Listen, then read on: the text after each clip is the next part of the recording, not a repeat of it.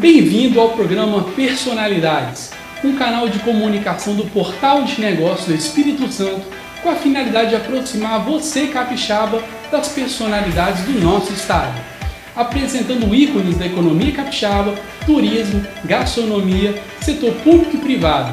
Estamos aqui para você realizar bons negócios e que juntos possamos produzir um Brasil cada vez melhor.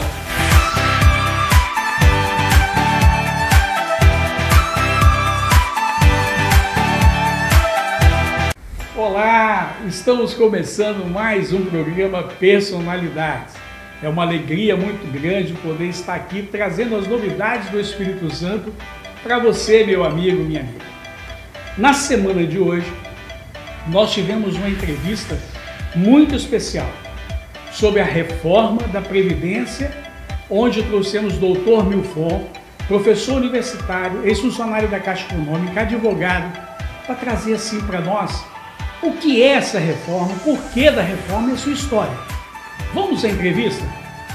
Estamos começando mais uma entrevista no programa Personalidades. É uma alegria poder estar aqui com você hoje, conversando com um amigo nosso chamado Dr. Milford. Eu não vou nem apresentá-lo porque eu acredito que ele deva se apresentar, porque um currículo tão extenso. Ele vai estar falando hoje conosco a respeito da reforma da Previdência Social e eu gostaria que ele se apresentasse. Doutor Milfon, seja bem-vindo ao programa Personalidades. É, muito boa tarde a você, Jairo, e aos telespectadores. É, nós estamos numa, numa empreitada no Brasil é, em que se apresenta a reforma, ou as reformas né, se apresentam como os remédios, ainda que amargos, mas os remédios que vão curar as diversas doenças do Estado brasileiro. Pode ser que sim, pode ser que não. Algumas, dependendo é, de como forem concebidas e colocadas em prática, vão ajudar. Outras podem até complicar mais o quadro. Eu fico assim, muitas vezes, analisando o sistema brasileiro e fico numa desconformidade com o sistema. Por quê? Porque, por exemplo, os nossos amigos que estão em casa, eles não conseguem entender, porque nós também muitas vezes não conseguimos entender, o funcionamento realmente da previdência social. No passado se mostrava um quadro onde tirava-se dinheiro da loteria esportiva, ia para Previdência, e parece que tudo isso sumiu, não existe mais ou nunca houve. A gente não consegue muito bem contabilizar aquilo que está acontecendo e que aconteceu. E como nós estamos nesse momento do país falando de previdência, onde a reforma está latente, onde o sistema é, precisa de uma mudança, eu acredito que precisa de uma mudança, eu gostaria que o senhor trouxesse para nós assim, um esclarecimento melhor para o nosso público, para os nossos amigos, a respeito do, do, que realmente é verdade, o que não é, o que é fantasia. Porque com a sua experiência como ex-diretor de Caixa Econômica, ex-diretor de, de, de, tantas coisas, onde o senhor já trabalhou, conheço o seu currículo, um currículo vasto, extenso, e a sua condição de falar para nós a respeito, ela é muito grande. Se o senhor pudesse traduzir isso num português mais claro, que os nossos amigos em casa pudessem entender melhor. Pois não. É, eu, dentro do currículo, Jairo, eu também sou né, professor de Direito e uma das matérias que eu ministro na faculdade é o Direito Previdenciário, além do Direito Constitucional e do Direito Administrativo. Vamos trabalhar então, dentro dessa perspectiva, de estar falando a um público né, ao brasileiro, o homem comum, tentando passar, né? É isso que você me, me, me coloca agora. Bom, é, se a gente voltar nos primórdios da humanidade, nós é, podemos dizer que o homem das cavernas, quando ele percebeu que chegava um tempo em que ele não tinha mais aquela força laboral que ele não saía mais com aquela disposição para caçar, para trazer, para ser o provedor, ele passou a precisar de alguém que pudesse prover o que ele não mais tinha condição física de trazer. A quem ficou essa incumbência? A prole, aos filhos, a sucessão. Então, os filhos do homem da caverna, ele ficou, esse segmento ficou responsável por prover. E isso veio é, ao longo da evolução da sociedade, modo geral, isso veio como uma prática quase. Um dado momento, aqui no Brasil, vamos falar agora já de Brasil, o, o Eloy Chaves, que era um cidadão que pensava no futuro, porque falar de previdência é falar de futuro. E ou de algum sinistro intercorrente, né? como uma morte, como uma invalidez. Mas, em regra, 90% quando se fala em previdência, é, o homem comum, o senso comum, a sociedade de modo geral entende, e é para entender assim, é uma sustentação naquilo que é básico, ou seja, alimento, moradia, medicamento, assistência médica, numa idade em que você não tem mais condição de prover. Então, a partir do Eloy Chaves, é, pensador, um homem que pensou à frente do seu tempo, um barão de Mauá é, dos, dos, direitos sociais, ele, ele começou a trabalhar isso e aí surgiu a chamada Lei Eloy Chaves. Essa lei trazia a criação dos chamados institutos. Então veio o que? O INPS, Instituto Nacional de Previdência Social, veio o Instituto dos Bancários, Instituto dos Industriários, instituto de toda sorte de categoria profissional. Esses institutos é, se prontificavam a recolher contribuições e aplicar esse dinheiro da melhor maneira possível e a um tempo na tábua de vida, a um tempo próprio e adequado, devolver ao cidadão que é, mensalmente verteu sua contribuição, devolver isso mensalmente até que a sua vida expirasse. Se a gente trouxer aqui uma figura, nós poderíamos pensar numa caixa d'água. Caixa d'água. Fazer aqui uma propaganda do nosso amigo Francisco Torres, uma caixa d'água forte e leve. né? depois você cobra, depois você cobra do Francisco, né? Nosso querido, nosso querido homem de Deus, né? O Francisco é um é um homem abençoado pelo trabalho, enfim. Então pense numa caixa d'água forte e leve e todo, é, todo dia né, é, cai uma gotinha, umas gotinhas lá nessa caixa d'água. E você não está precisando de água, você aquilo é uma reserva, é uma caixa reserva. Um belo dia você não tem água na torneira, acabou a água. Aí aquela caixa d'água teria que estar com água suficiente para lhe abastecer. Então você abre aquela torneirinha e daí aquelas gotinhas que você é, deixou cair ao longo de dias e meses, então ela vai lhe dar uma sustentação naquele período que você não tem mais aquela água corrente. É um exemplo assim figurativo para a gente entender. Mas muito interessante. É muito interessante, dá para fixar. Sim. Né? Então não dá para beber essa água, Jairo, antes do tempo. E também não dá para dizer que é um favor que se faz ao cidadão que contribuiu ao longo da sua vida. Eu, inclusive, é, acho é, impróprio o nome de é, benefício. Num, o INSS, o Instituto Nacional de Seguridade Social, que, que é o gestor do chamado regime geral, ele não pode é, denominar quem recebe é, beneficiário. de beneficiário. Que benefício é esse, rapaz? Cada um de nós contribui com o seu recurso mês a mês. Aí, por que, que isso não está fechando? Por que, que a conta não fecha, Jairo?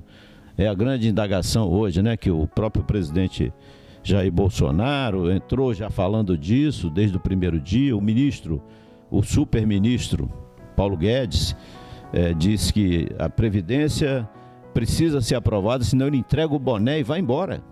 Ele já deu essa declaração. E por que tudo isso? Porque hoje o Estado brasileiro é, tem uma obrigação enorme com os beneficiários, entre aspas, e não tem caixa para pagar do ponto de vista de que tem que suprir também os direitos e garantias que estão na Constituição, que é educação, saúde, habitação, segurança pública. Está faltando dinheiro, uma questão de caixa. Quando está faltando dinheiro, você pode perguntar: por que, que faltou dinheiro? Eu... Essa seria a minha próxima pergunta. Por que faltou dinheiro? Será que desvirtuaram o dinheiro ou você teve uma, um, um déficit de pessoas contribuindo? Pois é. é, é houve uma certa, vou me permitir usar o termo, uma certa confusão quando da implantação da chamada LOAS, Lei Orgânica da Assistência Social. É, se confundiu gestor público, Jairo, confundiu assistência social com previdência social. Não tem nada a ver uma coisa com a outra. Assistir o Estado assistir socialmente alguém, aí sim é o beneficiário. É aquele cidadão que já nasceu com a doença congênita, que não tem como trabalhar. É aquele cidadão que envelheceu e nunca contribuiu com nada e está a hora veja, não tem filho, não tem nada. Então, assim, isso é assistência social. O Estado brasileiro não vai deixar um, um, um, um, cidadão nascido no Brasil a míngua. Então ele estabeleceu o chamado benefício de prestação continuada, BPC, que o Bolsa Família se inclui também nesse, nesse lote aí. Isso é assistente social. O cidadão nunca contribuiu e está recebendo um recurso do Estado. Agora, a outra parte, você que trabalhou e contribuiu, você não tem nada a ver com isso, mas misturar as coisas, Jairo misturar o LOAS com Previdência Social. Aí é aquela história. Você entrou com seu dinheiro e eu entrei com a minha necessidade. Não, não dá liga, né? Dá? Não, não dá. Não dá. Então, assim, eu só entrei com a minha necessidade. Eu sou um dependente do Estado brasileiro. Você não, você contribuiu, você mês a mês trabalhou e contribuiu. Então, quando começou essa confusão de colocar assistência social para ser paga com dinheiro da Previdência Social, já, já não estava dando é, é, conexão. Além disso, é bom que se diga e que se registre, as grandes obras que foram promovidas no Brasil a partir da Transamazônica, você lembra da Transamazônica? Sim, lógico. Passando por Itaipu Nacional, passando por Ponte Rio-Niterói, passando por Paulo Afonso, as grandes obras de infraestrutura desse país foram financiadas com recursos que vieram da Previdência Social. Então você está me dizendo que houve uma confusão e que essa confusão utilizou recursos que seriam do fundo, que não é o de assistência social, mas o fundo da Previdência, para se usar nessas obras. E hoje nós estamos num déficit. Exatamente. Você, você foi simples e objetivo na sua, na sua interpretação. Aí existe hoje o déficit. Você tem uma conta que não fecha. Como é, isso se resolve? Resolve contribuindo um pouco mais, né, com um percentual maior, ou diminuindo uh, o, o, dispêndio, o desembolso, diminuindo o dispêndio Entendi. mensal. Entendi. É o que está se pretendendo ao fim e ao cabo com essa reforma. Então tá, você está querendo, vou traduzir o que você disse. Talvez você em casa não entendeu muito bem, mas eu vou dizer assim, em simples palavras. O que você está dizendo é o seguinte: nós vamos tentar diminuir a quantidade de recursos que nós estamos dando mensalmente, para que isso se prolongue mais tempo. Isso. Agora, isso é mesmo. Covardia isso é covardia com o brasileiro, isso é covardia com o trabalhador, isso é covardia com quem trabalhou a vida inteira. Mas nós entendemos que esse sacrifício quem vai pagar é só o pobre. Pois é. No primeiro dia de aula, todos os períodos em que eu estou ministrando a matéria direito previdenciário, eu pergunto, faço uma indagação aos alunos presentes.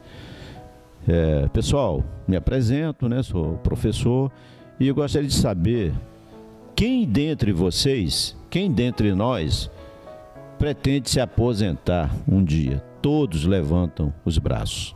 Alguns levantam os dois braços. Acho que ele quer do, dois aposentadorias. É, é interessante. Ele levanta o braço. Aí eu olho aquela classe de 40 alunos, 40 braços levantados, e digo assim: pode baixar os braços. Eu tenho uma notícia para vocês. Do jeito que está, nenhum de vocês vai se aposentar. Ficam me olhando com o olho arregalado e eu começo a falar isso que eu, nós estamos conversando aqui, batendo esse papo. Porque a Previdência, em 2032, hoje nós estamos em 2019, um camarada chamado Atuário, Atuário, quem é esse cara? Atuário, tanto quanto um engenheiro, um advogado, um médico, é um profissional que se formou no curso superior de ciências atuariais. O atuário é o cara que calcula o dia que você vai morrer, Jairo. Eu não quero conhecer esse camarada, não. Por favor, deixa eu quietinho aqui. Não me apresente o atuário. O atuário, ele, ele, ele, ele traça o seu perfil, ele colhe né, os dados do seu perfil. Ah, o, o Jair é um cara que fuma, um cara. Não é o seu caso, tá? Vamos botar outro nome. O Antônio é um cara que fuma, é um cara que não dorme direito, é um cara desregrado, é um cara que tem uma diabetes descontrolada. Esse camarada, o atuário faz as contas que ele tem que fazer, é um cara muito técnico, é um cara muito dado às ciências exatas, é um matemático o atuário. E ele então projeta na chamada tábua de sobrevivência. Hoje nós usamos a AT2000, que é uma tábua americana ele projeta quanto tempo você vai viver sobre a face da Terra e quanto tempo então a, o INSS ou a sua previdência vai ter que te sustentar após você parar de trabalhar. Bom, com base nesse dado, a previdência quer se arrumar, quer se ajeitar na cadeira e dizer: eu tenho que ter dinheiro até esse Antônio completar 80 anos, porque com 80 anos ele vai morrer. Aí acabou minha obrigação.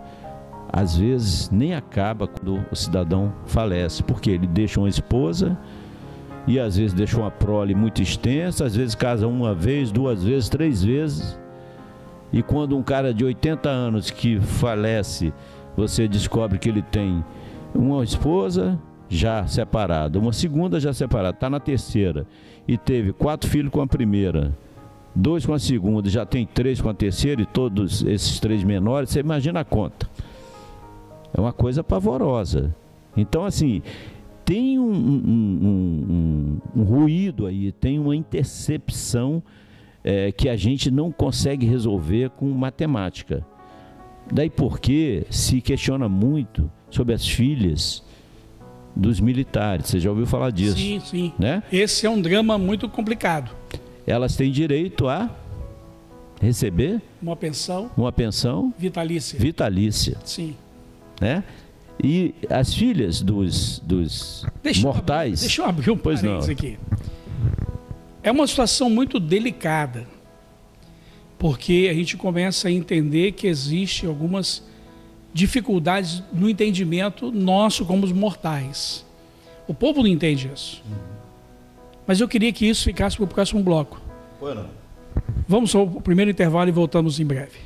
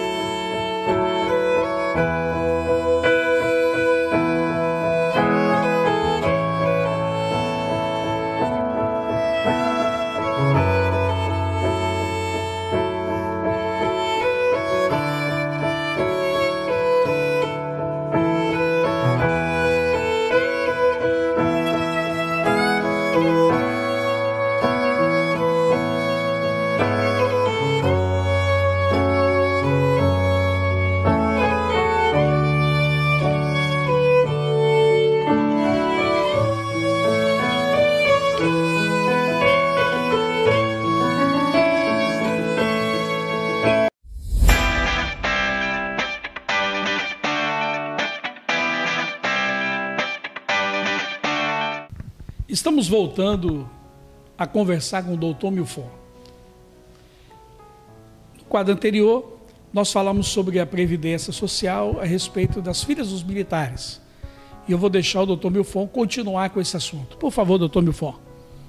Pois não. É, nós temos um quadro é, fático né, do dia a dia da vida é, do brasileiro que o cidadão militar que gerou uma prole com meninas, com pessoas do sexo feminino, essas mulheres, né, elas ficam dependentes do militar falecido até que a vida dela também se expire, ou seja, até a morte dela. Você imagine, Jairo, que não há como fazer uma conta que seja aquela conta que fecha 100% numa situação dessa, né? Como que é, o Antônio, José, o Manuel, o Pedro, sendo militar e tendo lá quatro filhas, cinco filhas, ou até mais de alguns casamentos, é, como que ele vai deixar essa herança, esse peso né, para a sociedade? Ora, vamos, vamos aqui é, é, falar como pessoas sensatas. Ele colocou um bocado de filha no mundo e quem vai pagar pela existência dessas filhas sou eu, você? Como assim? Né? Não há condição disso permanecer. Na verdade, o, o militar ele é um trabalhador como qualquer um outro. Ele tem uma missão definida, né? Que é defender a pátria, a bandeira, defender o Estado brasileiro, mas ele é um trabalhador, ele contribui como eu, como você. Por que, que o dinheiro dele tem que se multiplicar para sustentar filhas até a morte dessas pessoas? Onde é que isso tem bom senso, Jairo? Não existe bom senso. E matematicamente essa conta jamais vai fechar. Então, talvez uma ideia fosse segregar esse pessoal, né? Os militares numa previdência própria. E lá, se tivesse dinheiro para pagar, pagava-se. Se não tiver, junta todo mundo no estádio de futebol e explica, ó, não temos como. Porque na prática da previdência é, no regime geral, isso já aconteceu quando se criou o fator previdenciário. Sim, Você lembra disso? Lembro. O que é o fator previdenciário? Governo Fernando Henrique Cardoso. Sim. Um dia alguém disse: Olha, presidente, aqui ó, não está dando para pagar não. O dinheiro que está entrando não dá para pagar as obrigações previdenciárias. Aí um matemático lá que fazia parte da equipe de governo criou o tal do fator previdenciário que em linhas rápidas de entendimento quer dizer o seguinte: você contribuiu com 10 salários mínimos, então 9 mil reais, né? Era a sua expectativa de receber 9 mil reais, porque você contribuiu com 10 salários mínimos. Mas vamos dar um cortezinho aqui, contando a sua idade, contando o tempo de contribuição, e você vai ter um desconto aí de né, 30%. Então você vai receber 3 vezes 9, 27, 2.700 a menos. Por quê? Porque não dá para pagar. Porque senão não fecha. O regime é mutualista. O que quer dizer regime mutualista? Quer dizer o seguinte: me ajuda que eu te ajudo, nós nos ajudamos. Né? Então, eu não tenho dinheiro para pagar 9 mil para você, porque senão eu deixo de pagar mil, que é o mínimo, para ele. Isso é uma coisa que a gente até entende. Mas onde é que a gente vai entender que às filhas dos militares é dado esse direito divino de receber até a morte? É muito complicada essa situação, porque com a reforma que está se pretendendo, está pretendendo se mexer também nos militares, mas houve uma pausa, uma parada. E a gente fica pensando o que, que vai ser aprovado realmente. Será que vai ser aprovada uma reforma onde vamos tratar realmente do povo brasileiro ou vai ser aprovada uma reforma que daqui a 10 anos vamos continuar na mesma situação? É, eu, o que eu estou percebendo é assim, quando eu ministrava aulas de direito previdenciário em 2000 e 2009, eu lembro que eu estava é, na faculdade da região serrana, Farese, lá em Santa Maria de Jetibá.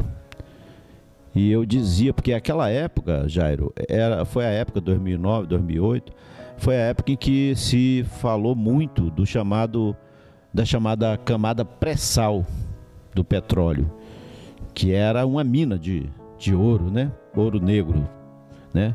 E eu dizia lá para os meus alunos, quem estudou comigo vai lembrar, eu dizia: esse dinheiro ninguém podia ficar é, contando com ele, esse dinheiro devia ser separado para cuidar da previdência do brasileiro. Entendeu? Deixar esse dinheiro extra que entrou aí, que ninguém estava esperando, né? Para jogar dentro do dispêndio da previdência social. Hoje, a gente escuta falar, e quem trouxe esse, esse, esse tema à tona, quem trouxe esse tema à pauta foi o próprio presidente Bolsonaro. Nós estamos escutando falar muito do mineral nióbio. Sim. Que é um mineral muito mais é, valioso que o ouro. É, segundo o que eu fiquei sabendo, os estudos que eu li alguma coisa a respeito, que, por exemplo, um quilo de, um, para 100 quilos de, de aço, se usa 10 quilos de, de, de, de, minério de ferro. Mas para os mesmos 100 quilos de aço, se usa 1, 1 quilo, ou aliás, 100 gramas de nióbio. Quer dizer, é um material muito mais forte, muito mais duro, e isso te dá uma condição de ter um aço numa quantidade, uma qualidade muito melhor. Então é, um, é uma coisa extraordinária. Isso. E é nosso, né? É, o Brasil tem a maior reserva né, de nióbio do planeta Terra. Mais de 90%? Isso.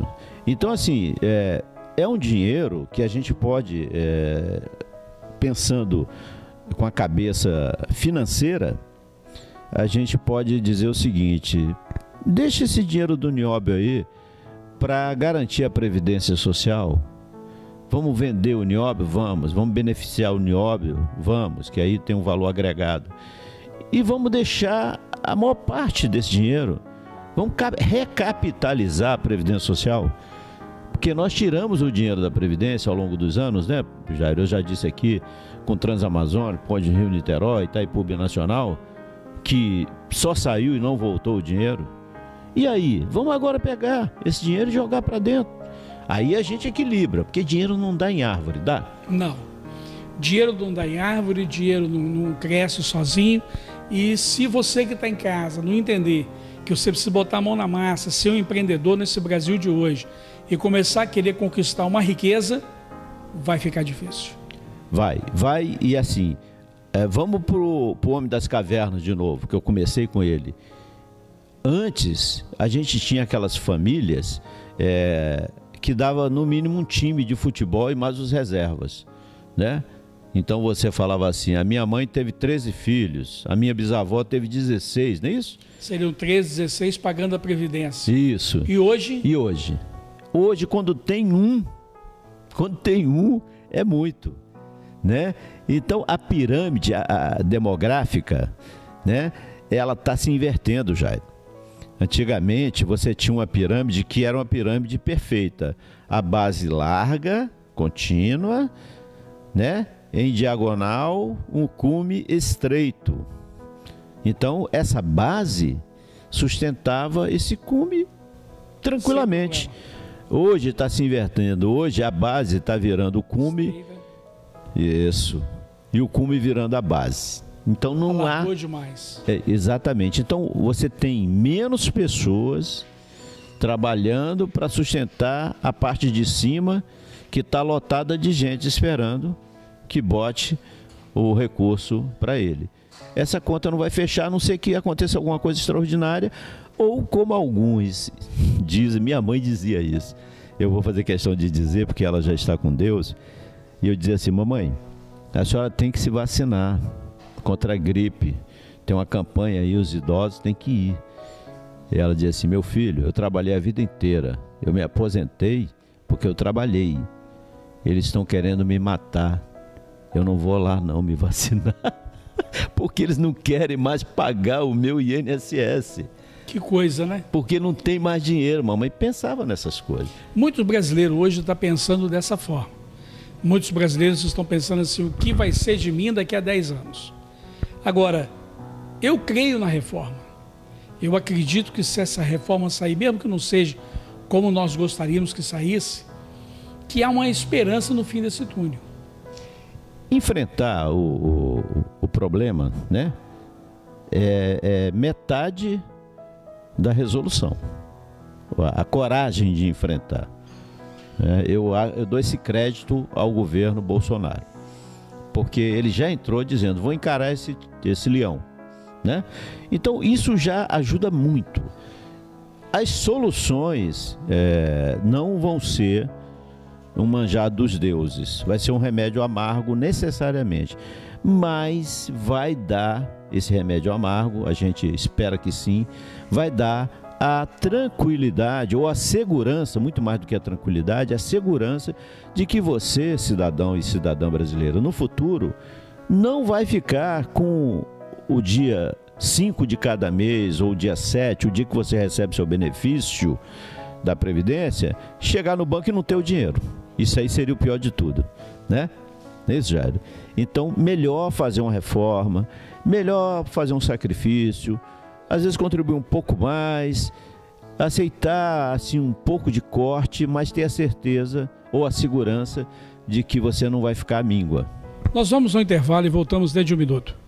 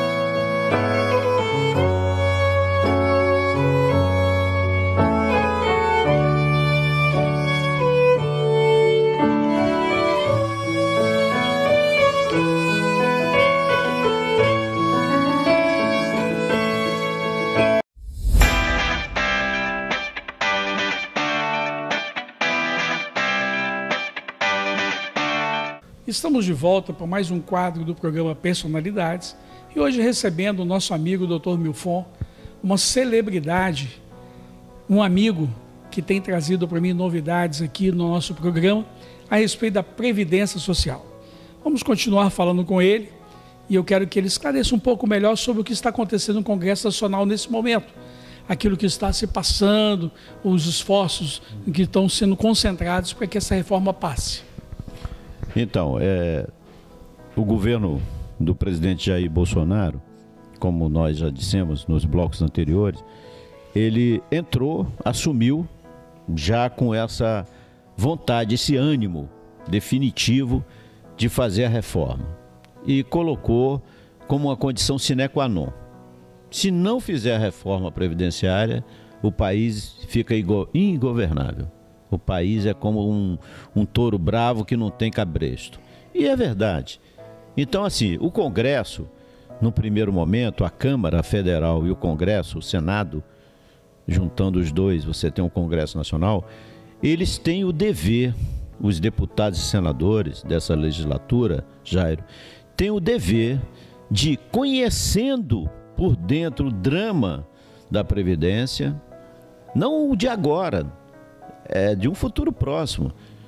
Como eu já falei aqui, o atuário já calculou que em 2032 não vai ter dinheiro mais para pagar ninguém se não se fizer nada. 2032, Isso. nós estamos falando de 23 anos.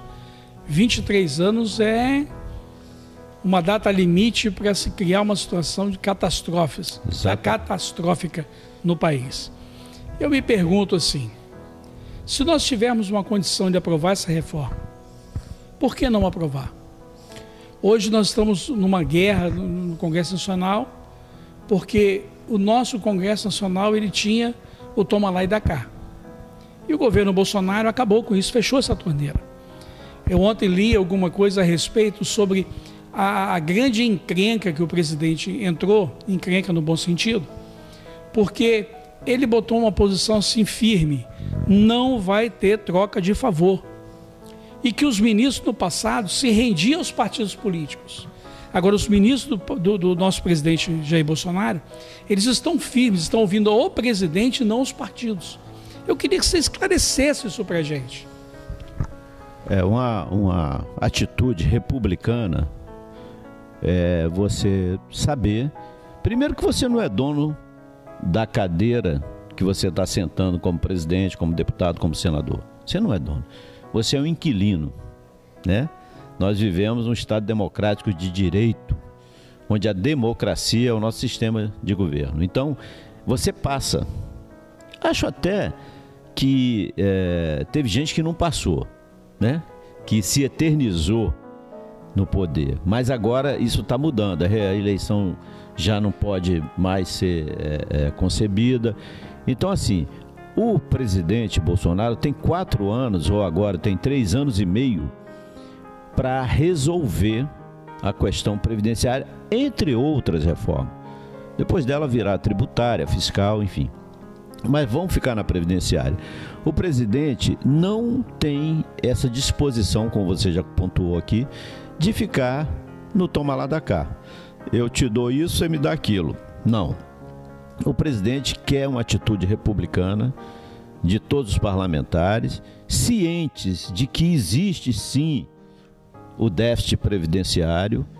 Então, assim, deputado, deputada, senador, senadora, você está aí representando, os deputados, em tese, representam a população.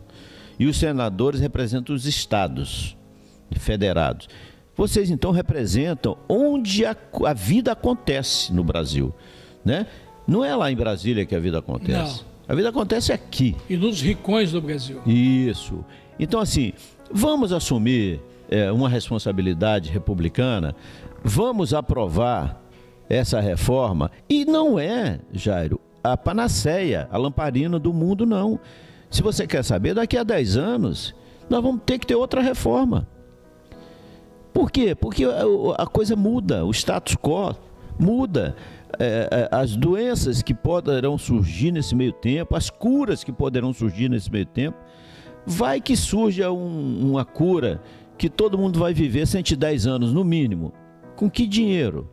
Porque essa carcaça, ela se desgasta. Chega um tempo que a gente não consegue mais, né, Jário? Verdade. Né? Mas ninguém vai praticar uh, o que se chama, né, de uh, suicídio voluntário. Deixa eu te interromper um ah. minuto.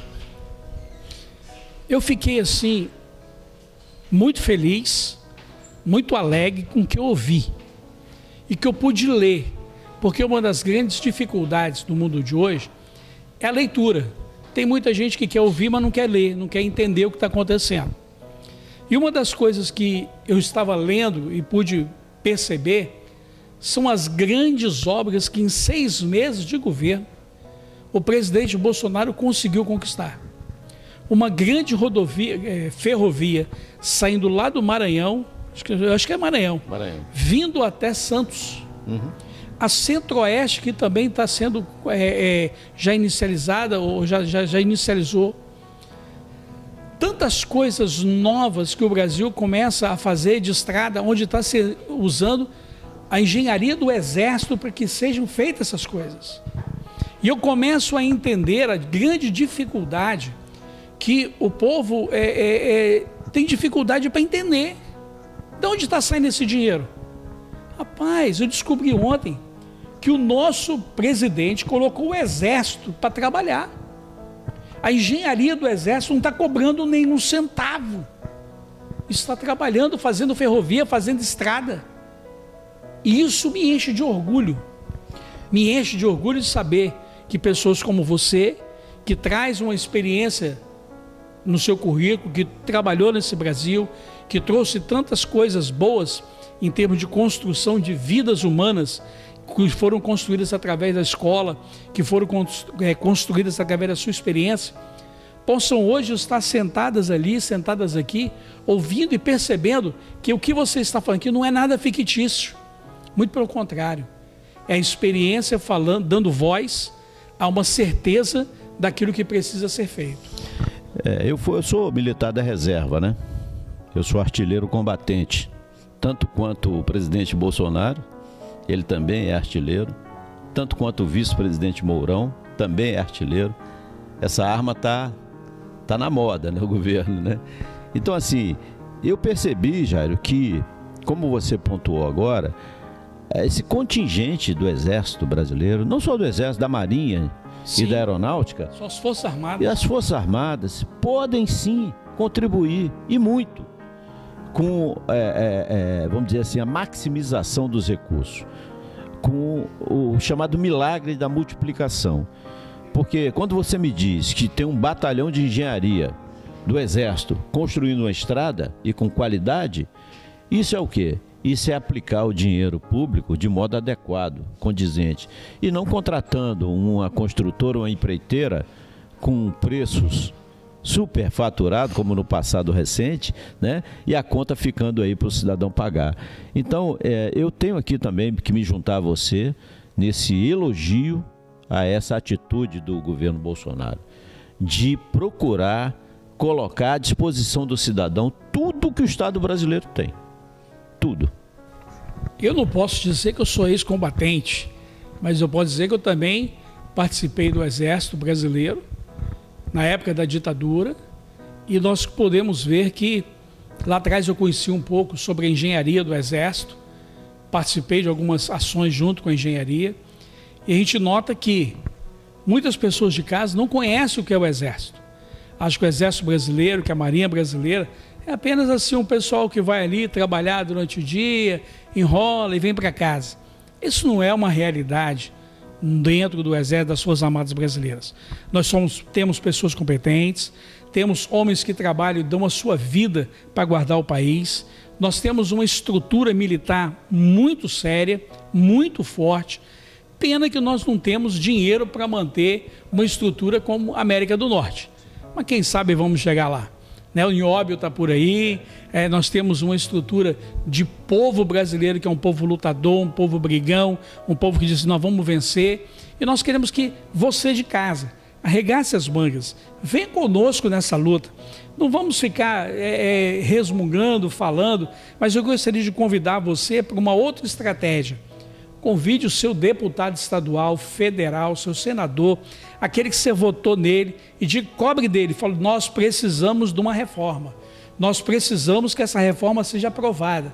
Nós precisamos dar as mãos ao governo Bolsonaro e chega desse negócio de tomar lá e da cá. Nós precisamos vencer, precisamos ter a condição de sermos chamados de um povo feliz, porque somos, mas está faltando dinheiro para sustentar os nossos aposentados. Está faltando dinheiro para o futuro, mas eu, nós queremos ver essa, é, é, essa conta fechar. E o, senhor, o que, que o senhor acredita? Olha, tinha uma propaganda no passado que se tornou jargão do dia a dia. O tal do efeito Orloff. Você lembra? Sim. O que, que era o efeito Orloff? Eu lembro do efeito Orloff, mas não lembro que. Eu sou você, amanhã. Lembra? Ah, lembrei, lembrei, lembrei. Uma propaganda. É. Lembrei, lembrei. Como aquela do Gerson, gosta de levar vantagem em tudo, que era uma propaganda também do cigarro. Sim, sim. Bom, não dá para você querer levar vantagem em tudo. Não dá, né? Não dá, amigo, não dá, amiga. Não dá. Tem alguém, quando você está levando vantagem, alguém está levando o que? Desvantagem. Tá? Então, seja consciente Seja consciente. E a outra coisa, dentro da, da, do que eu trouxe aqui das propagandas antigas, o efeito Orloff está aí. Eu sou você amanhã. Ou seja, você vai ser o cidadão ou a cidadã que vai sofrer os impactos e efeitos do que está sendo feito agora. Então, cuide-se, cuide-se, tenhamos juízo. Elegemos um presidente que está com coragem. Vamos ajudar o presidente. A gente precisa ajudar o presidente. Eu fico assim, muitas vezes, chateado quando eu ouço tanta gente, tanto menino, tanta gente infantil, gente que não passou por nada na vida ainda, defendendo uma ideologia que não faz sentido para nós que temos mais uma certa idade, que passamos um pouco de experiência nesse Brasil, vendo um homem com a coragem do Bolsonaro, um homem que foi esfaqueado, um homem que disse: vamos trabalhar, vamos, vamos fazer, vamos construir um Brasil melhor. Quem quiser vir comigo, venha, eu vou tentar. E muita gente foi. Alguns não quiseram vir por ideologias diferentes. Mas eu creio que agora tinha que acabar com esse negócio de ideologia. Deixa isso de lado. Eu penso que esse é o momento que nós devíamos dar as mãos para poder construir um país melhor. Eu quero agradecer doutor Milfon por esse tempo que passou conosco aqui, trazendo para nós uma informação tão valiosa, uma explanação tão assim contundente a respeito do nosso dia a dia e dizer para o senhor que nós vamos querer o senhor aqui de volta. Vamos marcar uma outra entrevista, onde nós vamos dar continuidade em outras reformas, outras coisas que vão acontecendo, nós que gostaríamos de tê-lo aqui conosco. Eu vou deixar o senhor dar suas últimas palavras. Eu, as últimas palavras do programa, né? Programa. Sim. Eu ainda quero falar, falar muito muitas últimas palavras. Eu queria primeiro agradecer o convite, né? É importante que a gente dê essa contribuição. É, como eu estava dizendo aqui nos bastidores, né? Eu comecei com sete anos de idade a trabalhar e não aconteceu nada de ruim comigo por eu ter começado aos sete anos. Só foi bom, né? É, assinei minha o alicerce foi melhor. Foi muito melhor. Minha mãezinha dizia assim: meu filho, tem que sair e tem que voltar com algum dinheiro. Mamãe foi pai e mãe, né? Então ela dizia: não pode roubar e nem se prostituir. Isso não pode. O resto pode. Pode fazer o que tiver que ser feito para você trazer o recurso. Então, assim, não vamos é, roubar e nem vamos permitir que se roube. E nem vamos nos prostituir e nem permitir que se prostitua. O resto está valendo, gente. Vamos trabalhar, vamos soerguer essa nação. O Brasil, como o Jairo já colocou, é um grande país. Deus colocou tudo de bom aqui nesse pedaço de terra sobre a crosta terrestre e a gente é que está destoando. Não é não? Sem Nós é que estamos destoando. Sem dúvida. Porque tem tudo de bom no Brasil. Sem dúvida. Se tiver alguma coisa de ruim, somos nós. Nós. Né? Então eu queria agradecer aqui ao Jairo. Eu estou à disposição. Esse tema da Previdência e a sua é, iminente reforma é um tema que ainda vai suscitar discussões e nós estaremos à disposição aqui do programa. Maravilha, tá? maravilha. Tá? Um grande abraço a todos. Eu quero lembrar-los que nós temos o nosso programa todas as semanas com uma personalidade diferente. E essa semana estivemos com o nosso querido Dr. Milfon. Quero agradecer mais uma vez e que Deus nos abençoe. Até o próximo programa, se assim Deus nos permitir.